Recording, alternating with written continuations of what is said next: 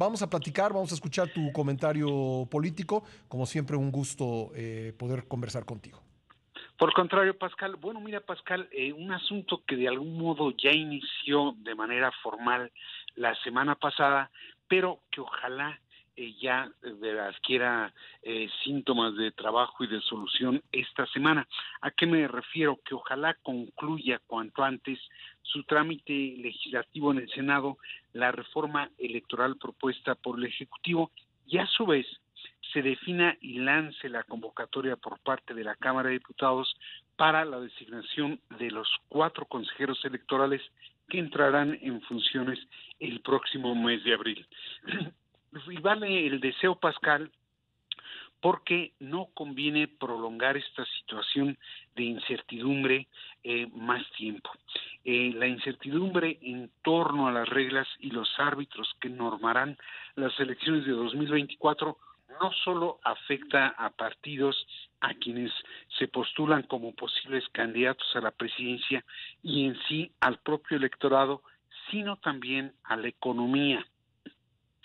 Son ya varios meses, eh, Pascal, en que esa incertidumbre prevalece, sobre todo si tenemos en cuenta que fue el año pasado, durante el primer semestre, que se presentó aquel proyecto de reforma electoral constitucional que no prosperó y que ha tenido como derivación lo que se conoce como el Plan B.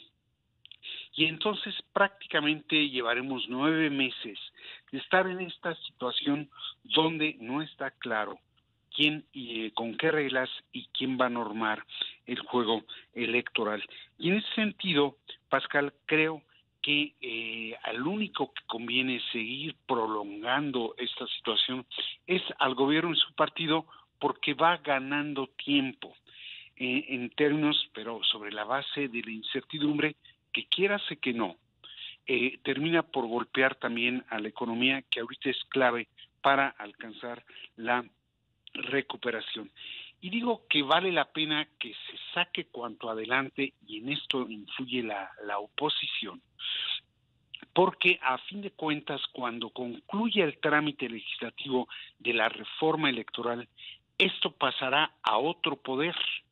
Si la inició el Ejecutivo y la mandó al Legislativo, la va a terminar resolviendo el Judicial. Y entonces eh, creo que convendría tratar de acelerar lo más posible los tiempos para salir de esta circunstancia en la que estamos. ¿Y por qué razón, Pascal?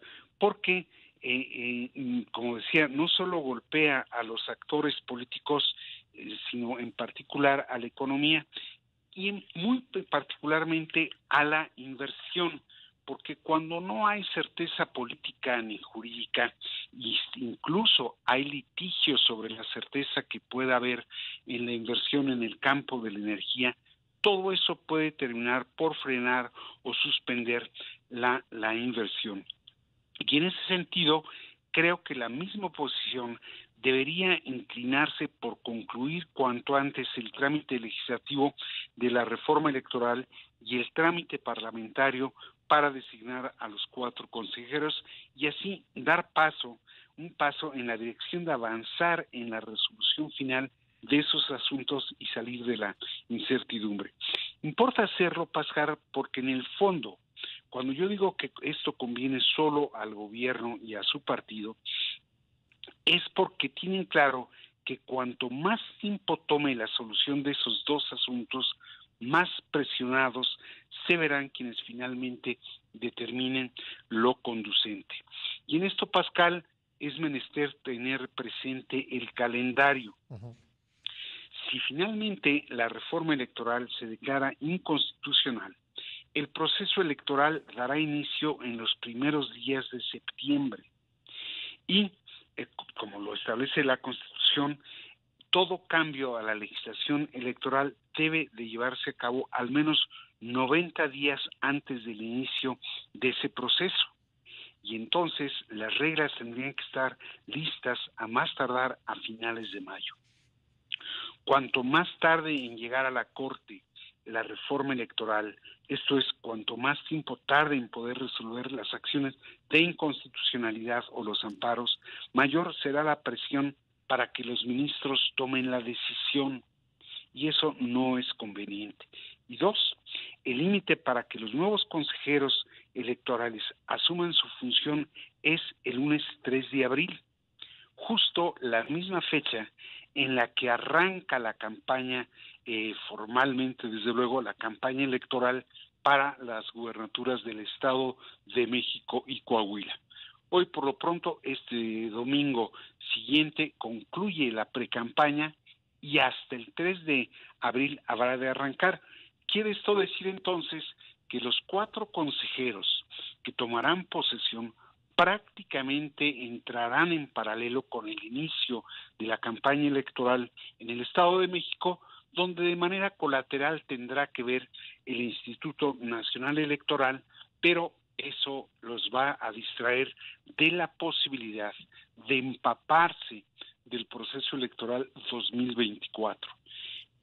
Y creo que es cuando menos de humanos darles un margen para que se verdaderamente se zambullan Pues en lo que viene en el 2024. De ahí, Pascal, que es deseable que finalmente el Congreso de la Unión se ponga a trabajar, la oposición insista en sacar adelante cuanto antes esos dos asuntos para tener una resolución final que nos dé un poco de certeza política y jurídica. Lo seguiremos eh, revisando con mucha atención. Querido René, gracias. Un abrazo. Otro de vuelta, Pascal. Ahí está René Delgado con su comentario político martes y jueves en este espacio.